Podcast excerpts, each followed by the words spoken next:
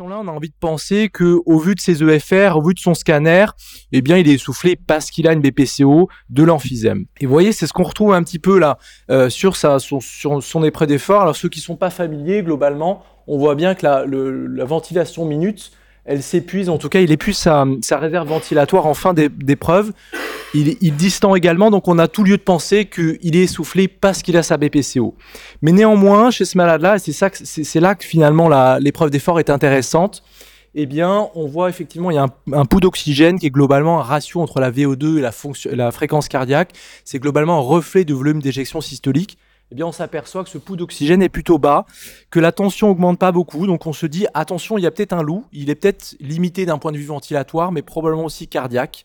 Et vous voyez que ce malade, finalement, avec sa, sa BPCO sévère, on l'a envoyé au cardiologue, 25% de fraction d'éjection, euh, des coronaires un peu bouchés, qu'on a finalement débouché avec une, bonne amélioration de, de sa dyspnée. On l'a envoyé bien entendu en réhab après. Tout ça pour dire que les comorbidités, c'est quelque chose de, en tout cas cardiovasculaire, qui est pas anodin, euh, qui est pas rare dans la BPCO. Euh, alors c'est, ça, c'est des données déjà assez anciennes, mais avec une icono qui me plaît beaucoup, euh, qui montre d'une part que en, en, rouge vous voyez les, les comorbidités cardiovasculaires et la taille du rond est globalement euh, corrélée à la prévalence. Et vous voyez qu'il y a à peu près 50% des patients BPCO qui ont de l'hypertension artérielle, 50% qui ont de la dyslipidémie. La cardiopathie ischémique, c'est quand même quasiment 30% des patients. Alors, tout dépend encore si c'est déclaré par le patient, ça dépend comment on regarde, si c'est vraiment le, docteur qui a posé le diagnostic. Mais en tout cas, le message est de dire que c'est quelque chose de fréquent. Et par ailleurs, euh, le, centre du cercle, c'est globalement le, risque de décès. Vous voyez que autant euh, la dyslipidémie, ça a assez peu d'impact sur le pronostic, mais des, euh, comorbidités comme la cardiopathie ischémique, l'ACFA, ça a un impact important sur le pronostic de nos patients BPCO. Donc s'il y a un message qu'on doit retenir aujourd'hui, c'est que les comorbidités cardiovasculaires, elles sont fréquentes dans la BPCO, elles ont un impact important dans le pronostic. Alors bien entendu, euh, on, se pose toujours la question du lien entre la BPCO et, ce risque cardiovasculaire. Alors on aimerait bien dire qu'il y a un lien causal direct, mais euh, c'est probablement beaucoup plus complexe que ça. En tout cas en 2023, presque 2024, on n'a pas établi de lien causal direct. Alors bien entendu, euh, on sait que tous ces malades, ils ont un facteur de risque commun qui est le tabac. Et finalement, ça, passe, ça a mis du temps, en tout cas, pour, pour être défini en tant que tel. En tout cas, euh, quand on regarde les études des années 2010, euh, les, la plupart des, des, des des auteurs qui se sont intéressés à ce sujet avaient évalué ce qu'on appelle le, la rigidité artérielle sur la mesure de l'onde de pouls, qui est un facteur prédictif d'événements cardiovasculaires. Et ils avaient comparé des BPCO et des témoins à tabagisme équivalent. Et ils avaient dit, bah, finalement, les BPCO, ils ont cette rigidité artérielle plus élevée euh, que les témoins. Donc le problème, finalement, c'est pas le tabac, vu qu'ils fument pareil. Le problème, c'est la BPCO. Donc le message a été de dire à l'époque un petit peu, le risque cardiovasculaire est augmenté à cause de la BPCO. Bof, on verra que c'est beaucoup plus complexe que ça. On avait pris le problème dans, dans, le, dans le sens inverse avec, avec Bruno Degano à l'époque. On avait pris des BPCO euh, à stade équivalent et on avait certains BPCO qui fumaient et d'autres qui ne fumaient pas. Et on avait montré que les BPCO tabagiques, ils avaient un risque cardiovasculaire plus élevé euh, que les BPCO non tabagiques, avec comme message que le risque cardiovasculaire, c'est le tabac. Alors attention, c'est encore une fois ni l'un ni l'autre, c'est vraiment les deux. Euh, et euh, les liens sont probablement encore plus complexes que ça, puisqu'il y a probablement, en tout cas avec, avec une très forte probabilité, un lien avec l'inflammation systémique. Il faut également prendre en compte les conséquences de la BPCO. Il y a probablement le déconditionnement euh, qui lie euh, la BPCO et le risque cardiovasculaire. Il y a l'hypoxémie, il y a probablement l'influence des traitements. Euh, quand on regarde encore une fois ces données de, rigidité de l'onde de pouls, on voit bien que plus on a un emphysème important, eh bien plus on a des artères rigides, ce qui veut dire que plus on a d'emphysème et plus on a de risque de faire des événements cardiovasculaires. Message identique avec l'inflammation systémique, là sur l'IL6, plus on a d'inflammation dans le sang et plus on est à risque de faire des événements cardiovasculaires. Et l'hypoxémie également, avec une relation bien entendu inverse, plus on a une hypoxémie importante, plus on a de risque de faire des événements cardiovasculaires. Donc encore une fois, le lien entre BPCO et euh, événements cardiovasculaires ou comorbidité cardiovasculaire, peu importe comment on les appelle, il est assez complexe. C'est pas que la BPCO, c'est pas que le tabac. Il y a probablement aussi toutes les conséquences de la BPCO et du tabac à prendre en compte. Alors, il y a un impact probablement différent suivant la, sévérité euh, des patients BPCO.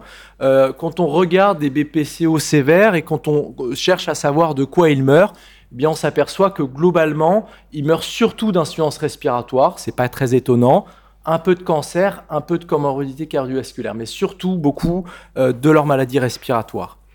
Et par contre, et c'est là que c'est intéressant, c'est finalement quand on regarde les BPCO débutantes, les BPCO légers, 80% de VMS, on s'aperçoit que euh, les, raisons pour lesquelles ils meurent sont finalement pas tant l'insuffisance respiratoire, pas tant la BPCO, mais euh, les comorbidités cardiovasculaires, bien entendu le cancer. Mais en tout cas, le message étant de dire que les comorbidités cardiovasculaires, pensez-y même chez les BPCO euh, débutantes. Au niveau du pronostic, la relation, en fait, elle est un peu à double sens, puisque les maladies cardiovasculaires ont un impact important sur le pronostic de la BPCO. Mais à l'inverse, la BPCO, quand on prend le problème dans le sens inverse, quand on prend un patient avec une maladie cardiovasculaire, eh bien la BPCO vient également avoir un impact important euh, sur le pronostic de la maladie cardiovasculaire. Pourquoi on, s'y intéresse aux comorbidités cardiovasculaires aujourd'hui? On l'a dit parce que c'est fréquent, parce que c'est un impact important sur le pronostic, mais il y a également euh, un impact important pour les, pour les coûts de santé. Euh, là, c'est de données assez récentes sur euh, le registre danois. En tout cas, c'est des malades de registre où on compare des patients BPCO à des patients euh, qui n'ont pas de BPCO, une population de référence, vous voyez que c'est quasiment 8000 euh, sujets BPCO, et eh bien quand on regarde le coût lié à la BPCO, euh, là en gris et en bleu, ben, vous, voyez que finalement le, le, coût lié à la BPCO, il est vraiment minime par rapport au coût lié aux comorbidités associées, et globalement, dans ces données-là, c'est quasiment trois quarts de comorbidités cardiovasculaires. Hein. Et donc, euh, l'autre élément important, c'est que, comme je vous disais tout à l'heure, les comorbidités cardiovasculaires, elles sont présentes quel que soit le stade de la BPCO, et vous voyez que les coûts de santé, ils augmentent légèrement en fonction de la gravité de la BPCO, en fonction en tout cas pour les coûts de santé liés à la BPCO, mais ils augmentent encore d'autant plus quand ce sont des comorbidités associées à la BPCO. Donc encore une fois, c'est extrêmement important d'y penser parce que ça coûte cher à la société. Euh, l'exacerbation de BPCO, euh, moi j'appelle ça un peu une zone de turbulence, que ce soit cardiovasculaire ou, finalement assez systémique. Hein. Euh, c'est toujours assez marrant de demander à un patient qui a été stenté euh, quand est-ce qu'il a été stenté. Il saura vous dire à peu près précisément qu'il a eu ses stents en 2010, 2015 et 2014, mais il saura jamais vous dire combien il a fait d'exacerbation et les dates. Hein. L'autre élément important, c'est que quand on fait une exacerbation de BPCO, c'est quelque chose qui effectivement, c'est un facteur important, en tout cas un marqueur important dans la vie d'un patient BPCO pour son poumon. Euh, mais vous allez voir que c'est également un élément important pour euh, le risque cardiovasculaire. Et là, quand on regarde, encore une fois, un truc que, j'aime beaucoup, qui est la mesure de l'onde de pouls, donc ce, facteur prédictif d'événements cardiovasculaires, eh bien, on s'aperçoit que quand on fait une BPCO, quand on fait une, une exacerbation, eh bien, ce risque cardiovasculaire, il augmente, et il reste augmenté euh, quasiment euh, pendant un mois après l'exacerbation. Et par ailleurs, l'autre message important, c'est que les exacerbateurs fréquents, les gens qui font des exacerbations fréquentes, ils ont un risque cardiovasculaire également augmenté par rapport aux autres. Encore une fois, pour corroborer ces propos, on a euh, des belles études qui sont sorties. Alors, c'est des études post-hoc, là, sur l'essai Impact. Je ne sais pas si vous vous souvenez, Impact, c'est euh, évaluation de la trithérapie dans la BPCO. Euh, donc là, c'est quasiment c'est plus de 10 000 sujets, BPCO sévères et exacerbateurs. Et un élément important, en tout cas sur, sur une étude post-hoc, ils ont regardé le taux d'exacerbation euh, le, ils ont regardé le risque cardiovasculaire quand les patients faisaient une exacerbation. Eh bien, vous voyez que quand on fait une exacerbation modérée de BPCO, on a 2% de, de, risque pardon, de faire un événement cardiovasculaire. Que ce soit un événement cardiovasculaire sévère ou non sévère. Sévère, ça veut dire que le patient décède ou est hospitalisé plus longtemps. Et par contre, quand on fait une exacerbation sévère, le risque, il est euh, probablement 20 fois plus élevé euh, de faire un événement cardiovasculaire avec un surrisque qui est encore une fois élevé dans les 30 jours qui suivent l'exacerbation de BPCO. Et ce qui est important également, c'est que quand on compare euh, les patients, on s'aperçoit que quel que soit le risque, les, facteurs de risque cardiovasculaire qu'ils ont avant cet événement, eh bien, le surrisque d'événements cardiovasculaires au moment de l'exacerbation, il est le même. Et quand on regarde euh, le type de biothérapie, on verra ça tout à l'heure, on en rediscutera de la mortalité, des données de mortalité, etc. On s'aperçoit que quelle que soit la mortalité, quelle que soit la, thérapie inhalée du patient, on a quand même un, un, risque élevé de faire un événement cardiovasculaire quand on a une exacerbation de BPCO. Alors, euh, toute la question est de savoir euh, chez qui il faut rechercher ces euh, comorbidités cardiovasculaires dans la BPCO. Est-ce que c'est chez tout le monde? Est-ce qu'il faut cibler ça? Alors, bien entendu, on a la chance d'avoir des recommandations. Gold, alors Gold 2023, mais Gold 2024 dit à peu près la même chose. Gold dit c'est fréquent et commun, et c'est important. OK? Et après? La SPLF nous aide pas beaucoup plus dans les recommandations en disant il faut les rechercher euh, parce que c'est fréquent et ça a un impact important sur le pronostic. Bon, ça ne répond pas à la question de chez qui il faut les rechercher. Alors, j'ai pris l'avis des cardiologues et les cardiologues disent dans leurs recommandations de l'ESC, bah, eux, ils font assez simple, il faut le rechercher chez tous les patients avec une BPCO. Bon, c'est pas si simple que ça et probablement en coût de santé, je ne sais pas si ça se justifie, on pourra en discuter. Alors, moi, j'adore la VO2, j'adore les épreuves d'effort. Donc, moi, j'ai tendance effectivement, un malade symptomatique à l'effort, à lui faire une épreuve d'effort et à essayer de comprendre euh, ce qui va pas chez lui. Mais je pense que c'est pas un, modèle euh, qui euh, est valable dans tous les centres et probablement complexe à mettre en œuvre. Peut-être il y a, y a, des essais en tout cas en cours ou en tout cas qui sont, qui sont terminés qui peuvent nous aider à répondre un peu à cette question, notamment cet essai qui s'appelle Red CVD Trial. Euh, qui est un, essai euh, qui a été mené en Hollande, où ils font euh, finalement un bras usual care et un bras stratégie diagnostique anticipée. Et dans les patients BPCO qui, ont, qui sont dans ce bras stratégie diagnostique anticipée, enfin précoce, ils, font un, ils utilisent comme souvent dans les stratégies de dépistage un questionnaire avec des questions assez simples il leur, demande s'ils ont des facteurs de risque cardiovasculaire, est-ce qu'ils sont âgés, est-ce que c'est des hommes, est-ce qu'ils fument, et également quelques symptômes, est-ce qu'ils ont des palpitations, des douleurs thoraciques, est-ce qu'ils sont essoufflés, et euh, en fonction de ce score, si le score est inférieur à 24 points, ils font comme d'habitude, c'est-à-dire c'est des examens si éventuellement il se passe quelque chose, ou si ce score est élevé, ils ont proposé de faire euh, un ECG, une mesure du BNP, et si tout ça est positif, de l'envoyer au cardiologue. Tout ça pour dire que cette stratégie de dépistage euh, un peu précoce montre qu'on arrive à, en tout cas, à, dépister beaucoup plus de maladies cardiovasculaires euh, chez euh, des patients BPCO. Alors, bien entendu, c'est des résultats préliminaires, c'est des résultats qui ont été présentés au Congrès européen de cardio cette année. la question est aussi de savoir si, en termes de, de coûts de santé, ça se justifie d'avoir une stratégie un peu plus agressive en termes de, de recherche des comorbidités. Un, autre point important euh, que j'aime bien, c'est le, scanner. Alors le scanner, euh, moi, mon radiologue, en tout cas, c'est un scanner qui date un peu parce qu'ils ont un peu changé depuis, euh, les radiologues. Enfin, en tout cas, ils, ont progressé, mais globalement, vous voyez qu'un scanner de BPCO, souvent, vous disiez, bah, conclusion, il a de l'emphysème, ok, bon, on s'y attendait un peu, pas, pas d'épanchement péricardique, on vous dit que le médiastin est sain et puis il n'y a pas de cancer, ok. Mais est-ce qu'on peut finalement faire parler un peu plus notre, notre scanner? Alors, euh, bien entendu, il y a un intérêt dans le dépistage. On s'est aperçu que euh, au niveau quantitatif, on pouvait regarder un peu mieux l'emphysème, mais probablement qu'il y a un intérêt pour dépister les comorbidités, cardiovasculaires. Hein, tout le monde connaît euh, le score calcique comme un marqueur d'événements cardiovasculaires.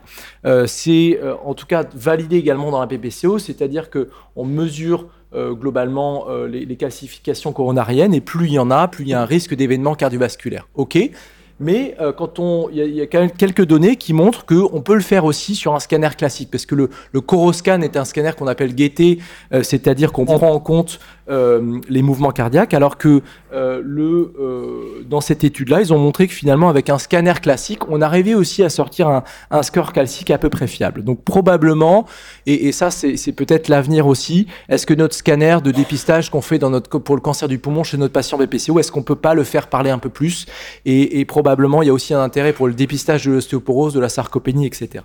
Euh, le traitement inhalé, euh, est-ce que, le traitement inhalé dans la PPCO, il a euh, un intérêt dans la réduction du risque cardiovasculaire? Alors, il n'y a pas beaucoup de données là-dessus.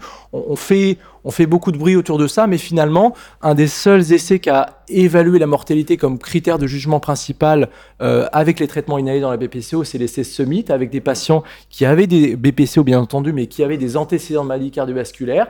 Et sur le critère de jugement principal, il n'y avait pas de différence en termes de mortalité. Et quand on regarde en termes euh, d'événements cardiovasculaires ou de mortalité cardiovasculaire, que l'on donne un corticoïde seul, un corticoïde en association euh, ou un, en association pardon avec un, un, bêta 2 mimétique, on ne montrait pas de réduction du risque cardiovasculaire dans la BPCO. Et quand on regarde les données un peu plus récentes sur les trithérapies, bien entendu sur des analyses post-hoc, hein, parce que ce c'est pas des essais qui ont été designés pour ça, eh bien on s'aperçoit, alors quand on regarde euh, les données un peu brutes, que quand on a un corticoïde inhalé, on fait un peu mieux en termes de, mortalité.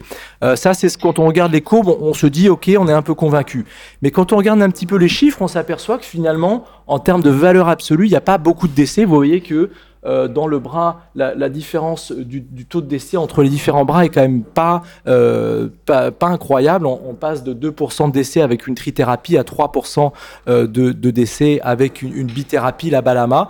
Et quand on s'intéresse un peu plus aux comorbidités cardiovasculaires, vous voyez que en termes de, de, prévalence, on n'a pas une grosse différence. Et par ailleurs, en termes de valeur absolue, vous voyez, il faut, traiter quasiment 4000 patients pour diminuer de 10 le nombre euh, en tout cas, il faut diminuer, euh, il faut traiter énormément de patients pour éventuellement espérer avoir un effet. Donc, en tout cas, euh, le traitement inhalé dans la BPCO et la réduction du risque cardiovasculaire, on n'y est pas encore tout à fait. Un élément important aussi, c'est les bêta-bloquants. Alors, je pense que tout le monde est convaincu. Je pensais qu'il y aurait beaucoup d'internes, donc je, voulais en dire un mot quand même on a quand même encore des appels de, collègues généralistes ou même de cardiologues pour savoir s'ils peuvent mettre un, traitement bêta-bloquant euh, chez notre patient BPCO. Euh, alors, bien entendu, les, bêta-bloquants, on sait que ça a un effet euh, bronchoconstricteur. Alors, bien entendu, un effet beaucoup plus important quand on a un, un bêta 2, un bêta bloquant non cardiosélectif par rapport à un cardiosélectif, on réduit effectivement le VEMS, mais néanmoins euh, quand on regarde euh, les, euh, quand on prend des patients qui ont une maladie cardiovasculaire, ici c'était des patients de registre qui ont eu des bêta-bloquants prescrits après un syndrome coronarien aigu, eh bien on s'aperçoit que chez ces malades-là, les patients qui ont des bêta-bloquants ont un pronostic qui est bien meilleur que les patients BPCO qui n'ont pas eu de bêta-bloquants. Donc le message important, c'est qu'il faut donner des bêta-bloquants aux patients BPCO si tant est qu'ils aient une indication cardiovasculaire. Il y a un impact important euh, sur le pronostic. Euh, un petit mot sur l'hypertension pulmonaire. Euh, l'hypertension pulmonaire, vous savez que c'est un enjeu important aussi dans la BPCO. Il y a bien entendu euh, les patients pour lesquels on est dans du groupe 3, c'est-à-dire de la destruction parenchymateuse, il y a moins de vaisseaux, donc il y a plus de, résistance vasculaire. Ça, c'est ce qu'on appelle euh, donc les, les, HTP du groupe 3. Mais il y a d'autres patterns qui sont intéressants, notamment euh, il y a des vrais patients BPCO qui ont des HTP du groupe 1 ou du groupe 4, où finalement la BPCO est un incident à l'homme, ils ont une BPCO parce qu'ils ont fumé, mais ils ont une vraie HTAP et cela, faut pas les, louper. C'est globalement les patients qui ont une HTAP sévère et une atteinte fonctionnelle assez minime. Et il y a des, un, peu des entre-deux où il y a probablement peut-être un pattern vasculaire euh, dans la BPCO. C'est des patients qui ont une hypertension pulmonaire sévère, euh, avec un trouble ventilatoire obstructif assez modéré. Euh, chez ces malades-là, on se pose la question de savoir s'il faut leur donner des IPDE5 ou pas.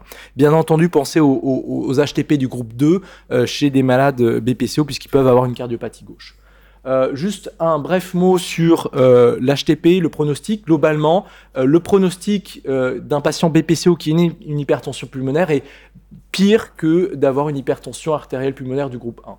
Et par ailleurs, il y a potentiellement un intérêt à leur donner euh, des traitements à ces patients-là. Le seul essai qui existe euh, à l'heure actuelle, enfin un des seuls essais randomisés contrôlés, euh, c'est un essai du tadalafil qui était donné alors à une dose de 10 mg, qui n'est pas la dose habituelle, hein, c'est plutôt 40 mg. Eh bien, quand on donne du tadalafil à un patient BPCO qui a une hypertension pulmonaire mais diagnostiqué sur une, une ETT, on n'a pas d'effet sur le test de marche, qui est le critère de jugement principal. Par contre, on a un effet probablement, enfin, il y a un effet en tout cas sur les pressions pulmonaires. Euh, tout ça pour dire qu'il y a un essai qui va démarrer, euh, KB bien entendu, euh, sur, sur ce sujet-là, avec du tadalafil à 40 mg cette fois-ci, versus placebo, avec des malades plutôt bien screenés puisqu'ils auront un caté droit. Et donc c'est BPCO, HTP du groupe 3 avec la distance de test de marche comme critère de jugement principal. Donc les messages clés, c'est finalement que les comorbidités cardiovasculaires, elles sont fréquentes et elles ont un impact important dans la BPCO, elles ont un impact important aussi sur le pronostic qu'il faut traiter votre BPCO, et en tout cas que votre comorbidité cardiovasculaire ne doit pas influencer le traitement de votre BPCO. Il faut, continuer à faire votre traitement tel qu'il est, c'est-à-dire le sevrage tabagique, la réhabilitation et les traitements inhalés si tant qu'ils sont indiqués. Et puis, au niveau euh, des comorbidités cardiovasculaires, il faut les traiter euh, selon les recommandations habituelles, que vous ayez une BPCO ou non. Euh, bien entendu, l'hypertension pulmonaire, il faut y penser, notamment chez les patients euh, dyspniques, une DLCO basse, euh, et probablement traiter euh, les patients qui ont une, une, pression artérielle pulmonaire disproportionnée par rapport à l'atteinte fonctionnelle. Et enfin, je pense que c'est un peu l'avenir aussi. Euh, le scanner, il va nous apporter euh, de plus en plus d'aide dans le dépistage de toutes les comorbidités, qu'elles soient cardiovasculaires ou autres, euh, avec probablement l'aide de, de l'intelligence artificielle. Je vous remercie.